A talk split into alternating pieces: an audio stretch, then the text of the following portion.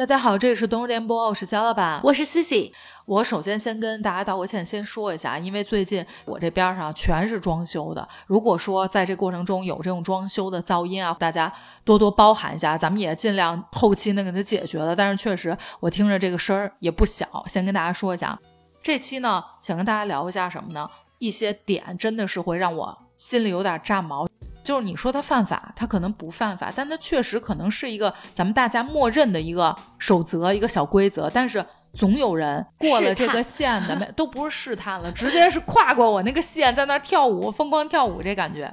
今年夏天，北方人得去南方避暑了。北京热成什么程度？前两天四十四度。对，我就发现越是我自己是这样的。其实我不喜欢夏天，很大的原因是夏天让我整个人非常燥，就我很容易起急。肝火旺，对那个热的感觉就让你觉得很烦很烦。那这个时候人跟人很容易发生矛盾，因为彼此都克制不住。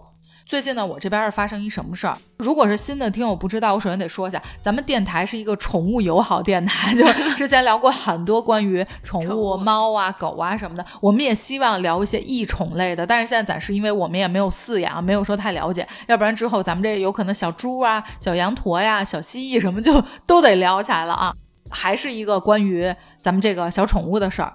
那天呀，我正好下地库开车出来的时候，是一个把脚一转弯，我远远的看见了一只小白狗，没有带狗绳，主人跟在后头的啊。然后呢，我就一下觉得说不行，我得要把这个事儿放在群里说一下。就因为司机是有盲区的，小狗大家也知道，即便是大如我们家拉布拉多，它一定都是矮的。近的情况下，咱们在开车的情况下，你是完全看不见它的。那如果这个时候他又听见什么声音，特别兴奋或者特别害怕，这么一冲，其实对很容易出问题。那么如果在这个情况下出了问题，是双方都不想的。首先开车的人我没有故意要去压你的狗，对吧？那你这个不拴狗绳的人，你也不想你的狗发生什么问题，因为你已经当它是亲人了。小动物都宝贝的不得了。对，它是一个让双方都很难处理，而且是一个很闹心的事情。那我觉得，既然咱们能够避免，就是说通过带牵绳这个事儿能避免，咱们为什么不避免呢？因为你知道现在天又热，今年雨水又多，其实好多人都会在地库遛狗，这是我发现的。下雨，就这么一个事儿，回家我有稍微想一下，我要不要把这个事情。在住户群里面说一下，就广而告之一下，就是说大家最好啊，咱们养宠物的主人出门前能花两秒钟把这个狗绳给带上，因为你知道咱俩的性格都是那种不是很张扬或者很喜欢，最好少一点对，但是我想了一下，我觉得不行，我还是要说，因为如果真的是出了什么事情，对大家是不堪设想。没错，然后呢，我呢就简短的在群里说了一下。可能有些邻居也觉得啊，确实是是有这问题。什么后面其实我没太关注了。结果巧么巧的，也就是第二天的时间，我那天突然间一看手机，我说，哎，怎么这么多消息啊？是不是有什么你知道物业的规定啊？对，或者什么装修啊这种？没错，我就打开看了一下。结果你猜怎么着？两个邻居在群里面骂起来了，关键是还骂的挺严重的。我大概扫了一下，是又跟咱们这个不带狗绳有关系。邻居 A 打扮的美美的出门了。有一只小狗，你完全方圆几里看不见它是有主人的，就跟它自己遛自己一样。然后呢，可能一直扒它的腿，因为这个邻居 A 自己也养狗，我估计它可能身上有一些宠物的味儿。对对对，这个狗可能就比较喜欢它，一直跟着它，都跟到了大门口。然后呢，一直扒它的腿，可能是想让它抱，还是跟它玩这种。巧不巧呢，咱这邻居 A 穿的是丝袜，给人家丝袜剐了，全都给剐了。关键是他说，我担心我出门，他跟我出门的话。那他上哪儿去呢？环顾四周，并没有主人。然后这个时候呢，他说：“我就跟门口的保安说了一声，说你看着点这个狗啊。”他稍微等了等，跟保安交代完了之后，等了等，紧接着就看到有一个主人可能慢悠的从后头就出现了。然后这个邻居 A 就跟邻居 B，就是狗主人说了一声，说：“咱们遛狗把牵绳带上，说你的这个狗一直在扒我的腿，并且我养狗，我也知道。”如果说你要丢了一只狗，或者说这个狗有什么危险跑出去了，你很大几率找不到它。大概这么说了一下，然后他就走了。他呢在群里面又呼吁了一下大家带狗绳的这个问题，结果人家狗主人邻居 B 不干了，直接在群里面就急了，而且说的话我自己觉得还是有点难听，就他不是骂粗口那种难听，直接说的是什么呢？说刚刚咱俩也打过照面了。知道你们肯定都是素质很高，懂得也多。然后呢，这个邻居 A 又站出来就说：“我的意思是遛狗要牵狗绳，我自己也养狗，但是很多人是怕狗或者是不喜欢狗的，而且咱小区这么多老人孩子，如果说万一你给人家扑了，后果不堪设想，就不是你几万块钱或者什么能解决的事情了。”邻居 B 就说：“反正啊，你能说，我呢也说不过你。”你有道理，但如果你想要骂我，欢迎你来骂我的房间号，我可以告诉你，你上我们家骂我来。吵架了，对，并且他还说了什么？说我就是素质低，我就是不牵狗绳，怎么着吧您？直冲冲的要跟人家吵架，而不是说咱们这个逻辑是说文明养犬，没错。这个人非常理直气壮，发了很多，大概的意思就是我就这样了，你怎么着吧？我当时那个火真的我就炸毛了，心里面我已经。非常非常生气，就是你怎么能够理直气壮成这样？人家好好的在跟你说话，也是避免你的狗丢或者是伤人，你怎么能够以这种架势？我紧接着就又想到之前我们家两只狗分别都被不带狗绳的狗咬过。你想我们出去都带狗绳，我就更生气了。不是咱们的老听友啊，咱可以回听一下，咱们之前可能有录过关于宠物的很多期，比如说吸猫撸狗，我是来劝退的。有一期我非常喜欢，就是很逗的。这只狗在演戏那一期，大家可以去听一下关于小狗的。我上周咱们录完音以后，然后出你们小区大门，就是有两家，一只是人家牵着绳呢，然后另一家狗突然冲上去，我也不知道是玩儿啊，还是说在打架。然后我都会，我自己本身养狗，我都很害怕，所以我稍微绕了一下，我也没有多待。然后这个没带狗绳的主人就赶紧过去拽这个狗。而且我好像前一段时间看到新闻还是怎么样，就真的是会有咬伤呀，会它不松口的这种，对，会有。关键是有些狗你可能默认过，我这个狗是不咬人的，所以我才敢不牵绳。因为很多如果说这个狗是会咬人的话，它都会自己保护自己，不管是戴口罩就口套也好，还是戴这个牵引绳。但是我妹妹他们家就有一年放鞭炮，过年的时候嘛，就是带着这狗没有牵绳。结果巨大的声响，他跑吓跑了，吓跑了以后。完全就是找不到了，就是方圆几公里，当天就这个年甭过了，因为这个很重要，对吧？这是一那会儿放鞭炮的时候，虽然现在禁止，但是车的声儿啊、装修声其实一样，因为小狗对声音非常敏感。你不要说你的这个狗再认识家、再粘人或者什么，它听到这个声儿，它真的会被吓跑。吓跑了之后，你的狗就丢了，你就会失去你这个家人。我周围几个朋友都是再也找不回来，就是尤其春节前后特别多嘛。然后现在你汽车鸣笛什么的。真的都会给它吓跑，因为一般不牵狗绳的狗，它都能跟主人走，而且相对来说是比较听话的。你像我家的狗，因为它本身猎犬，从小到大都得拴绳，就你怕它跑得太快，你跟不上，或者说出现什么问题，比较贪玩，对，比较贪玩，然后它不回家。我姐他们家那个狗丢了以后，这年就甭过了，就打印了很多的那个寻狗寻狗启事，然后所有两三公里所有的柱子上面都要贴这个，所有的基本上楼里面，包括说宠物店，然后都去送这个传单。幸运的是找到这只狗了，是有人可能捡到这只狗了以后，因为它毕竟是家狗嘛，然后送到了宠物店，宠物店。跟他联系，然后找到了，但是大多数真的是找不到。没错，这个是很小的几率能找到，但是找不到的一定是百分之九十九的。我非常不认可的一点是什么？很多人都在说我们家狗不用牵狗绳，因为我们家狗很乖，不咬人。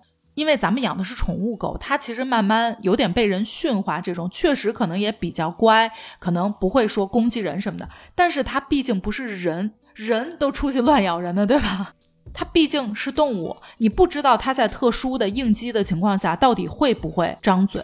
不要去保证说我的狗害怕，并不是说好像我故意想伤害你，保护你会有任何情况下的应激反应。是的，你不要去跟任何人打保票，说我非常理直气壮，说我不带狗绳，就是因为我们家狗不咬人。你打不了这个包票，咬不咬人不是你决定的，有可能这个狗都决定不了，因为在当下发生什么的时候，它是下意识。这个对我们守规矩的人就很不公平。我们带了牵绳了，被你们不带牵绳的狗冲过来就不松口了，就咬了。它可能不会躲，是因为像我们家雅尼，就是因为它要拉着你跑，它怕把你给拉到地，所以你很心酸，就是心疼死了。对，它就只能在那儿待着，因为它知道你牵着它，它要跑的话，可不就给你拉倒了吗？它就只能坐着挨咬。但是明明犯错误的是你们不带狗绳的。没有跟大家在节目中讲过，就我们家那只玩具的泰迪其实也被养过，也是不牵狗绳的，是一只柯基。它的性格跟雅尼不一样，雅尼是那种大大咧咧的，就是在心理上面它可能不形成伤害。你知道我们家这只小泰迪夸张成什么样？因为它太小了。我跟大家说一下，它是玩具体，只有四斤。丁丁当时被这只柯基咬了之后，它抑郁了一个星期，它不下垫子，有没有哭我没注意，因为它是会哭的一只狗，成那样就完全不动，你叫它它也不离开垫子，就蔫儿了，整个人就给它吓成那样，遛弯也不敢去了，就这么夸张。因为它每个狗性格还不一样，所以你说。碰到这个情况，你作为我们这种文明养犬的，你说你生不生气吧？你自己明明什么都没做错，但是这个后果就是你要来承担。我担心的是点点把别人 咬了。对，就是你如果要是说一个猎犬冲出去了，不管说是什么情况，你把人家咬了以后，从这个责任方面还是从经济上面就没有必要的损失。本来是一个高兴的事儿，对，但是弄得可能就会很麻烦。就是你可以预防的事情，你为什么不预防呢？我跟大家说一下，白豆腐也是咱们台的一只友狗，就是咱们的朋友啊。法斗之前应该提过，地主家的傻儿子那种感觉。他呢非常喜欢出去玩，他也是带狗绳的，但是只不过他遛弯的时候不是有那种放长放短的吗？他们因为遛的比较晚，基本上夜里十一点、十二点这种，然后小区比较大，人比较少，他呢会在一个草丛里面，就给他那个绳儿就放的特别开了，他就可以自由在这个有一个小草丛里头，是他特别爱扎进去玩的。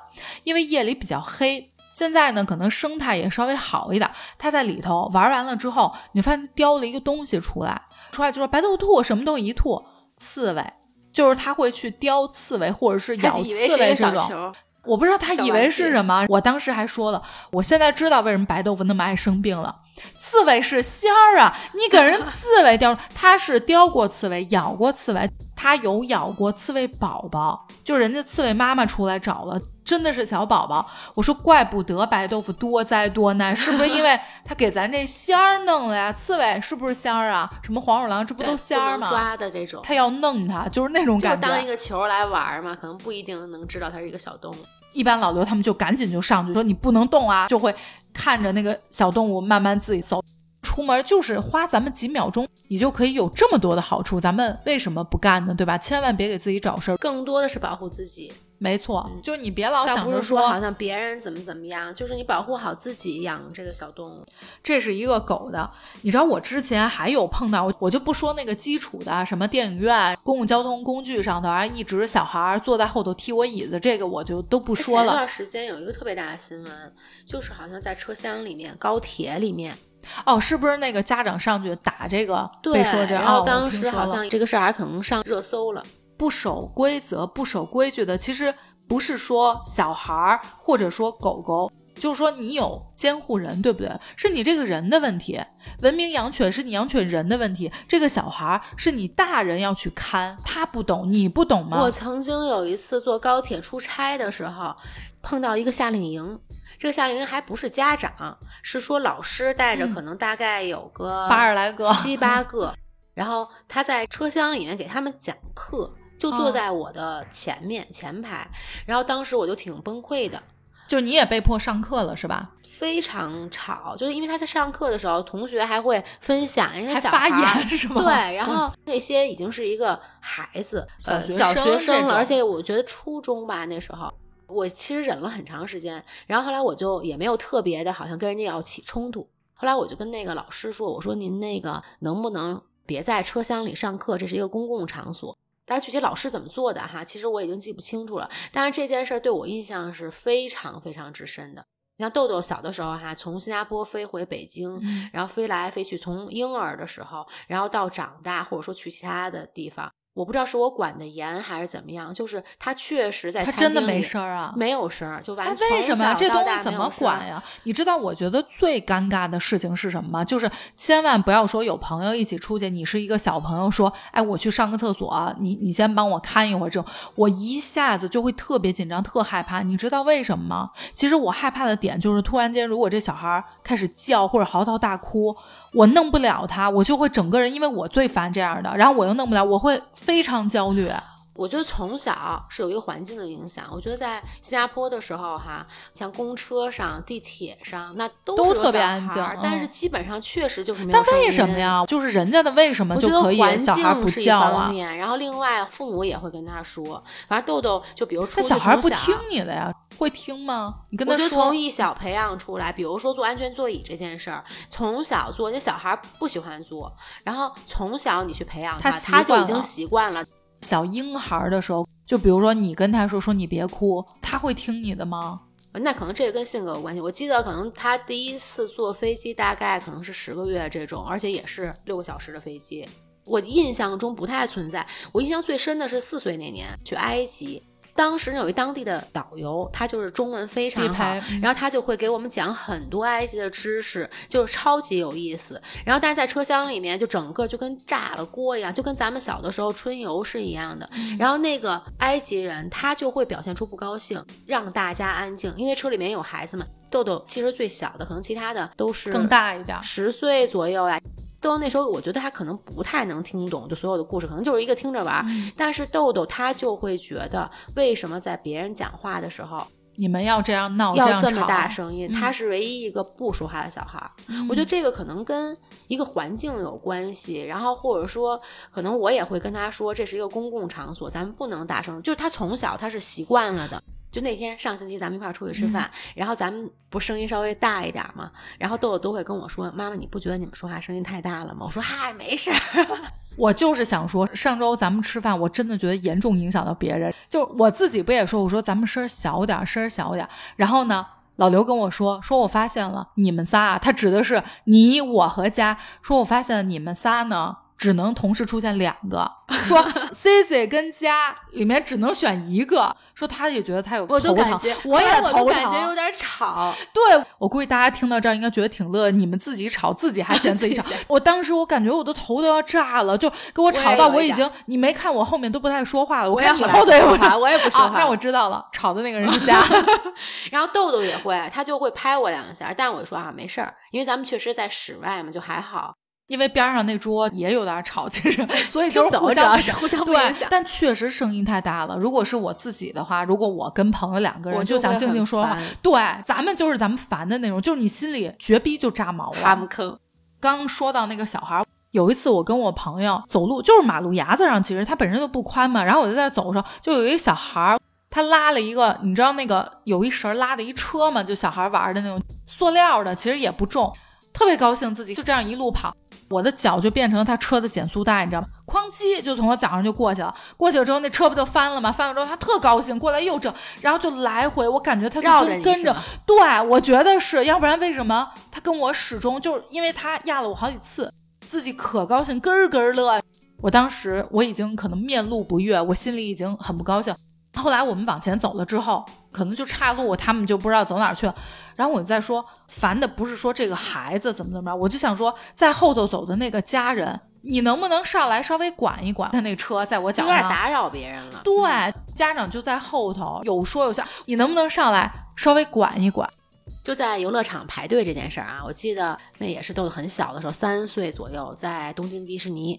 然后我跟我好朋友排队呢，就觉得要不然你排队。我排队，对对对，我也是。然后因为人巨多，这东西，我跟你说，你提迪士尼仨字，我已经晕倒了。当时也是一个夏天，我就感觉热的恨不得都想光膀子了，就热成那样了。当时呢，肯定也有很多这种旅行团，确实也是咱中国旅行团哈，就一个人排队，然后过一会儿快到的时候，马上来了，恨不得一帮人，没有七八个，有点加塞儿，也得有五六个。但是人家是带排队的呀，就也没有就一个人排了，一个人八十个排了可能五六七八个人这样。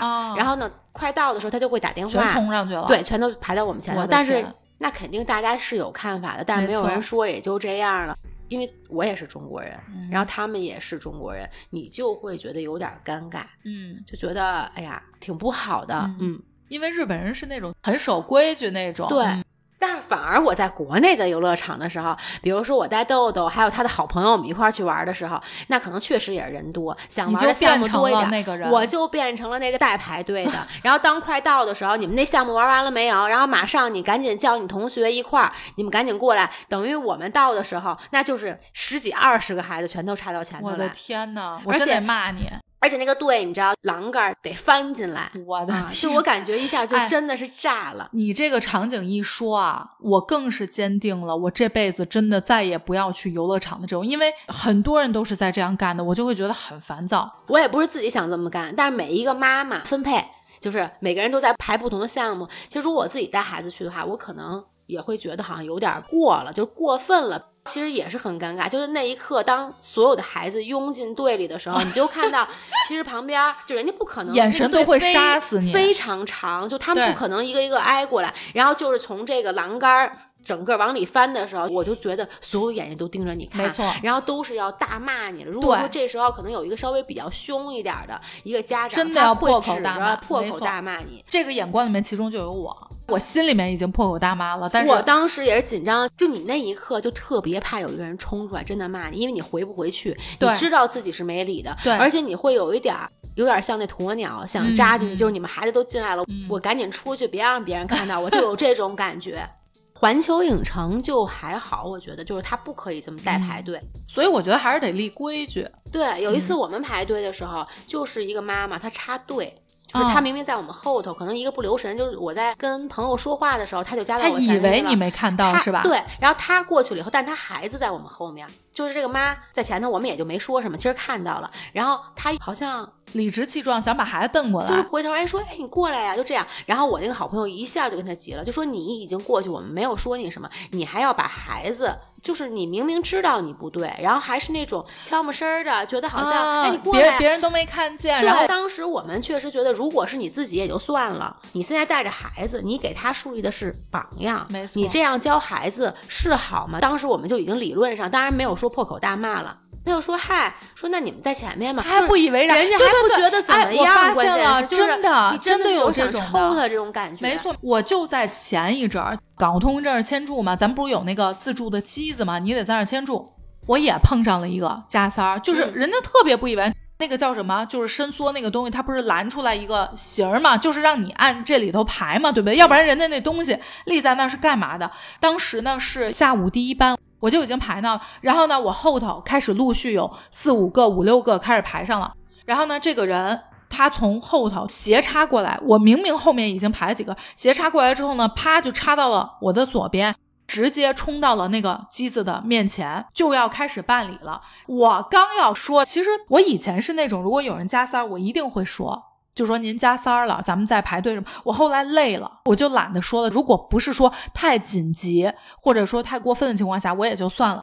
这个时候，我刚要说话的时候。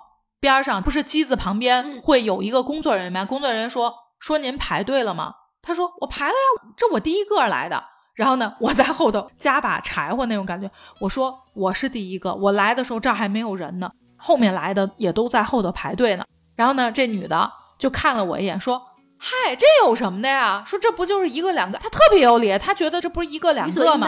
哎，对对对。”这个时候就要感谢咱们这个工作人员，因为有的时候你不觉得你单独去跟他理论，就变成了好像你们之间在吵架，对。但其实这个时候如果真的有工作人员去制止，其实就是一个去调整这个规范。然后人家工作人员说：“不好意思，您从后头排队，要不然这边给您办不了。”刚刚咱们不是说到咱们就是那个让人心里炸毛、让人特别烦那种大嗓门的吗？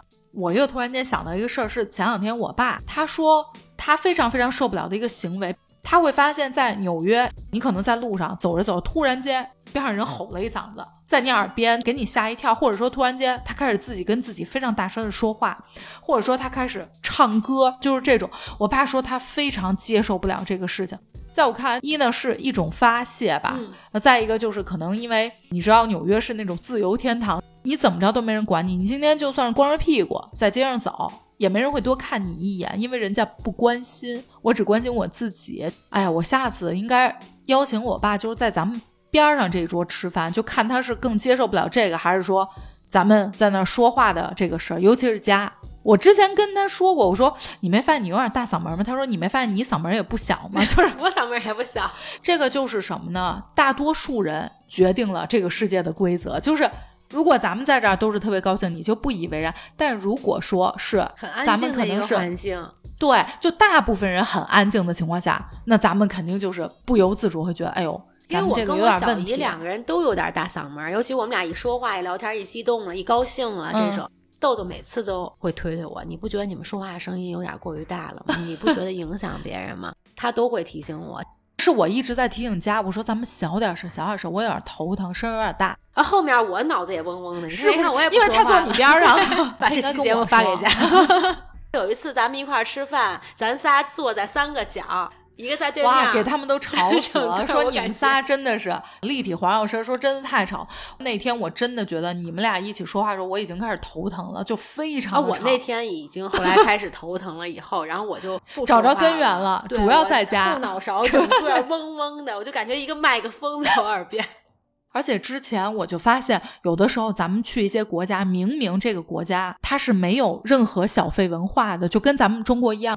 比如你打车四十，但是你只有五十，你给他五十，他会默认这十块不找给你了。小费，对，就是你是没有收小费的这个传统的，但是他就是为了不找给你，就是你跟他怎么讲，不知道是装听不懂啊，还是怎么，就算他听懂，他这个钱也不会给你的。你有没有遇到过？好像印象中没有过，因为新加坡也没有小费文化。